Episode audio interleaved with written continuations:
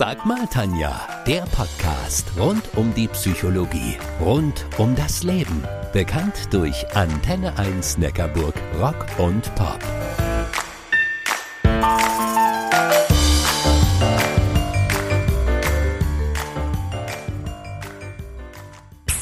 Ja, da draußen, ihr wisst ja, manchmal kann ich echt leise sein. Und manchmal aber auch ziemlich laut. Hm, introvertiert, extrovertiert oder gar zentrovertiert? Das ist heute die Frage und darüber unterhalte ich mich mit der Sprachwissenschaftlerin Dr. Silvia Löken. Hallo Silvia, ich freue mich total auf unser Gespräch. Du würdest dich ja wohl eher als introvertiert bezeichnen, gell? Hallo liebe Tanja, introvertiert, aber sowas von. Für unsere Hörer einfach mal eine kurze Begriffsklärung. Was bedeutet introvertiert und was extrovertiert? Introvertiert, das heißt wörtlich nach innen gewandt. Extrovertiert bedeutet wörtlich nach außen gewandt. Und äh, das ist die Antwort auf die Frage, wohin geht deine Energie? Geht die eher nach innen? Ähm, denkst du lieber nach?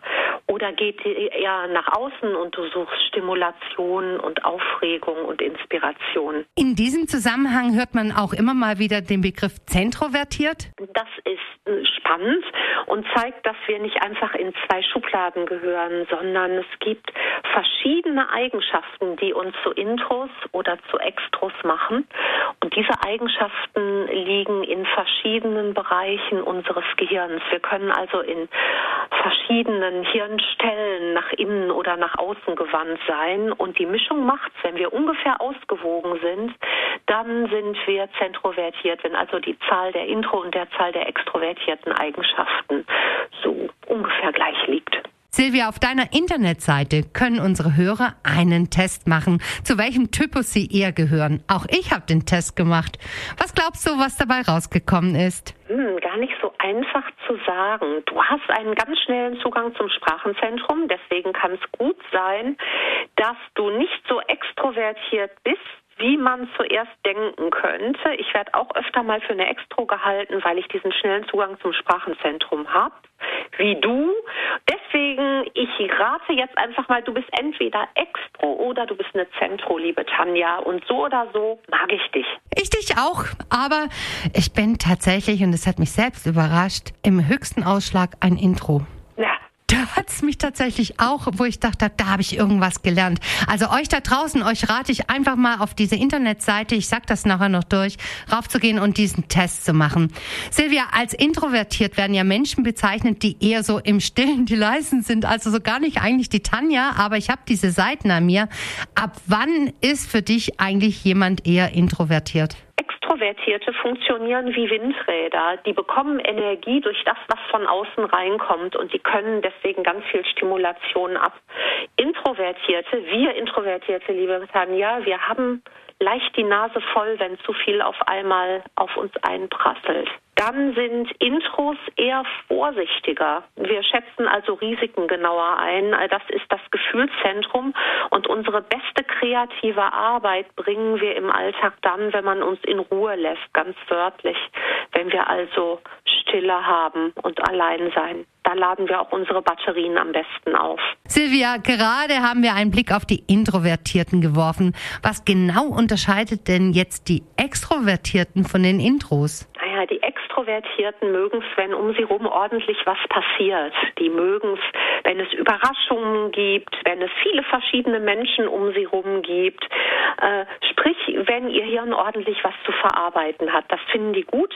Und sie mögen auch Risiken ganz anders als Intros. Da, wo die Intros vorsichtig sind, da gehen die Extros den Belohnungen nach und den Versuchungen nach. Und dafür gehen sie auch Risiken ein. Ich habe ja manchmal das Gefühl, dass die Extrovertierten gleichzeitig bewundert und auch geächtet werden. Was meinst du?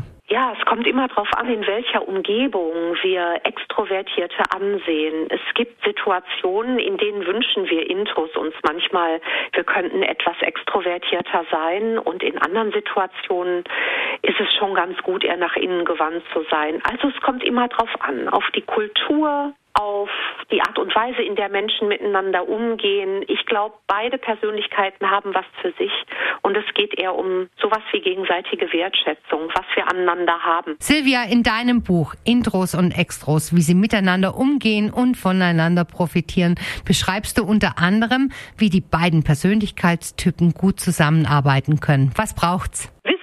Braucht Wissen, denn ähm, wenn wir nicht wissen, dann finden wir immer die Persönlichkeit sympathischer, die wir selbst sind. Wir mögen das, was uns ähnelt. Und äh, wenn wir diesen anderen kleinen Unterschied kennen, dann können wir auch wertschätzen, was wir am jeweils anderen haben. Deswegen die Antwort ist ganz klar, Wissen. Hast du noch einen persönlichen Tipp für Intros, die mit Extros zusammenarbeiten? Wir wissen ja, dass Extros viel Stimulation lieben und den ein oder anderen Kick und Risiko. Auf der Schattenseite langweilen sie sich schnell. Wenn ich äh, mit extrovertierten Gesprächspartnern zu tun habe, zum Beispiel, achte ich drauf, dass die sich nicht langweilen. Ich stelle ihnen also Fragen zum Beispiel oder halt sie mit was Spannungsreichem bei Atem. Und was empfiehlst du umgekehrt den Extros für die Intros im Team? Für Intros liegt die Kraft in der Ruhe. Deswegen ist das Beste, was ihr Extros draußen für uns Intros tun könnt, folgendes. Gebt uns Ruhe, gebt uns Raum und setzt uns nie, nie, nie die Pistole auf die Brust. Das mögen wir nicht. Danke, liebe Silvia, dass du zu Gast in meiner Sendung gewesen bist. Gern, liebe Tanja. Ob ihr da draußen eher introvertiert, extrovertiert oder gar zentrovertiert seid, das könnt ihr mit einem kurzen Online-Test auf www.intros-extros.de herausfinden.